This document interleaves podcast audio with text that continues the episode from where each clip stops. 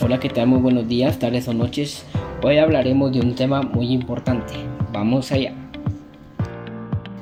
El tema del día de hoy es definición en naturaleza jurídica de procedimiento administrativo.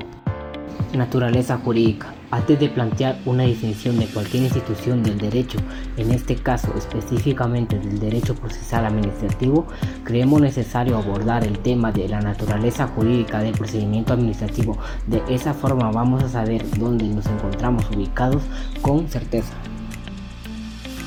La naturaleza jurídica del procedimiento administrativo es orden público interno, ya que es observancia general y obligatoria para todas las personas que se encuentran en el territorio de Guatemala, sin importar si son nacionales o extranjeros, por lo cual en el sentido debemos incluir tanto a los administrados como a los mismos funcionarios, quienes deben conocer y resolver los asuntos puestos a su conocimiento, ya que sin exposición se debe cumplir con lo que manda nuestra legislación.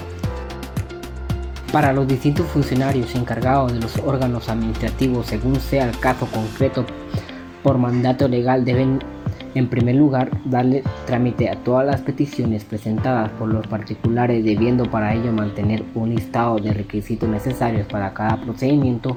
Luego deben señalarle a los administrados las diligencias que se deben cumplir tanto parte en estos como de ellos en cada que resuelvan deban hacerlo con apego a la ley, a los principios propios del derecho, así como las instituciones del mismo. ¿Qué establece el artículo 154 de la República de Guatemala? La Constitución Política de la República de Guatemala en el artículo 154 establece los funcionarios son depositados de la autoridad responsable legalmente por su conducta oficial, sujetos a la ley y jamás superiores a ella. Definición. Una institución elemental dentro del derecho procesal administrativo es el procedimiento administrativo, el cual tiene una función importante en la administración pública, ya que de esta forma los administrados obtienen la protección y autorización del Estado a través de diferentes dependencias, tanto centralizadas como descentralizadas, como autónomas para realizar aquellas actividades permitidas por la ley. El procedimiento administrativo es el medio por el cual la administración pública cumple con la finalidad suprema del Estado, que es el bien común, fundamentándose lo que establece nuestra Constitución Política de la República de Guatemala, el control de desarrollo en el ámbito de la administración pública, que toma bastantes características, pero en todos los casos se realiza a través del procedimiento administrativo el cual comprende una serie de actos los cuales están orientados a la realización de control de legitimidad que sirve de garantía a los administrados. El procedimiento de administrativo está compuesto por una serie de tareas que se deben coordinar de forma cronológica. Estas las debe señalar por el órgano administrativo. Sin lugar a dudas, dentro de la actuación de la administración pública a través de sus diferentes dependencias, el principio de legalidad es importante, ya que la ley es la fuente principal de nuestro ordenamiento jurídico, razón por la cual los órganos administrativos, sin importar si son centralizados, descentralizados o autónomos, a resolver una de cada de las peticiones que se le formulan por parte de los administrados debe ser resueltas con apego a la ley.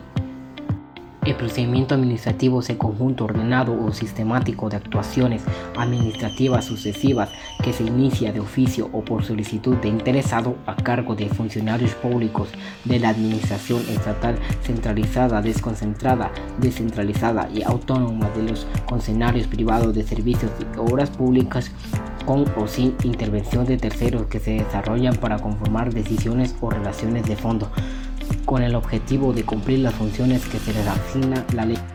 En relación con el problema de si su procedimiento administrativo puede considerarse como un auténtico proceso, debemos destacar que en primer término tres criterios sobre las relaciones y diferencias entre procedimientos y procesos. Según un primer criterio proveniente del derecho procesal, el procedimiento es concebido con la sucesión de los actos procesales en su aspecto externo en el camino o itinerario que han de recorrer la prestación y su resistencia. El proceso de Aulode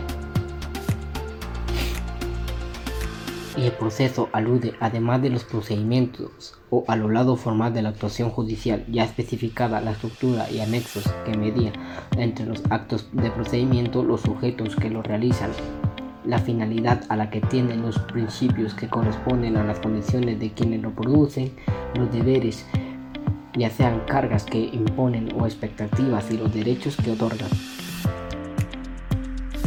Conclusión.